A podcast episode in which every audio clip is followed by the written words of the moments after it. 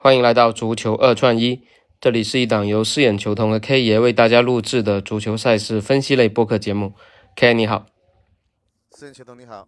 哎，呃，上一期我们的节目分享是错了，那一天我们前天，呃，曼联是大胜了切尔西啊，没想到。还是没有苟到了最后，其实曼联这种取胜也在情理之中吧。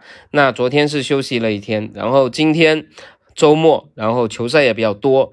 呃，德甲来到了最后一轮，那其实难度也比较大，主要是看点可能还是在夺冠的拜仁和多特身上。今天晚上，呃，多特只要赢球就能稳拿冠军了，所以多特这一场，包括拜仁这一场，这两场其实也是。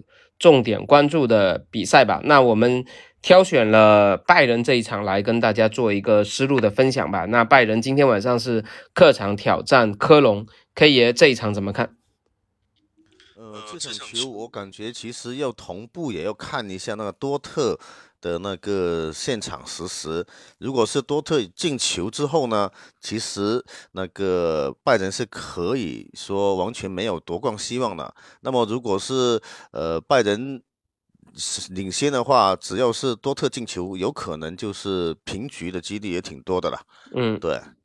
然后对这场球的大小球，我感觉呃应该也就是在。四个球吧，应该还是 OK 的，就是怎样去把握他那个多特那边的进展。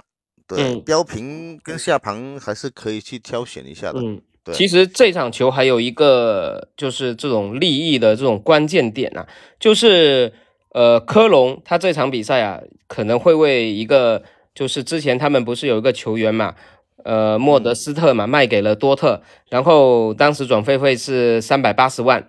但是附加条款是有九十万欧，其中有四十万欧是要多特本赛季夺冠，他才会给到科隆的。所以今天晚上他如果能拖住拜仁，让多特夺冠的话，他可以收入四十万欧。这个对于多科隆这种小球会来说，是一笔不小的经济收入的。那是，那那确实是。如果说有这个插曲的话，那么科隆本身他也是主场。对，然后还是他那个传奇队长那个赫托赫克托的告别战嘛。然后这个队长他基本上十三年来都一直在科隆效力，没有去过其他的球队，所以对于科隆这种忠诚度啊，包括球迷这种喜爱度还是比较高的。所以在这样的一个情况下，一个背景下，把这个队长的告别战退役，包括他生日，那我觉得所有的球员也不想说我一场。大比分的失利去送给这个马上就要告别的队长嘛？因为一个球员十三年都效力一支球队还是比较少见的，所以我觉得这种也是他们会去可能这场比赛会去拼，就是利益上面有四十万欧元，然后这种人情方面有他队长的这种告别战，我觉得这两方面可能这场比赛克隆未必会很轻松的就放过拜仁的。对，而且拜仁今天晚上其实他夺冠的希望也其实挺渺茫的了。嗯嗯，对。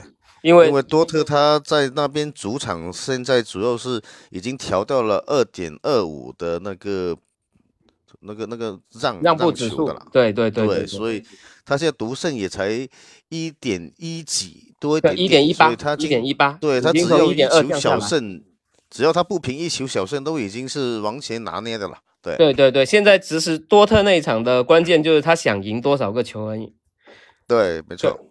因为他从我们说一个就就是题外的，就那那场比赛啊，就是美因茨实际上一直来说在德甲都算是多特的一个小弟了。他跟多特之间的交锋，所以都基本都是送分。呃，但是多特也很给面子啊，他们三十几场的交锋里面，超过两个球以上的这种这种大比分获胜啊，其实很少的，只有只有几场，所以。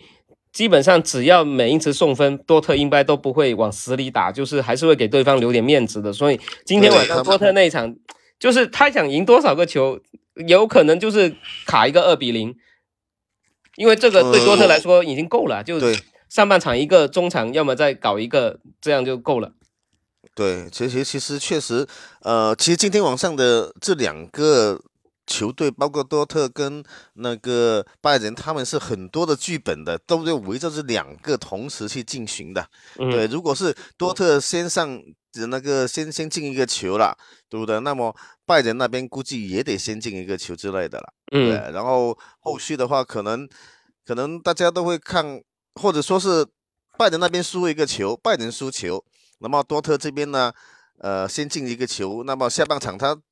很多人可觉得说，多特可能踢平也能够进球的情况下，多特再进一个球，然后那个拜仁去踢平也有这个可能性。对对对，所以今天晚上我们权衡了一下，还是科隆打拜仁这一场可能会就是这个思路会更清晰嘛？毕竟刚刚才说的有他队长的退役加生日战，对，然后包括还有四十万欧元这种附加奖励，只要拖住拜仁，多特一夺冠，这四十万就到手了。对，而且多特。他也可以有很稳的独胜，但是他的他的蚊子肉，我们就从来不去做这些东西。对对对对，这个如果打串的话，想增加一点点赔率，就可以去去去加一下。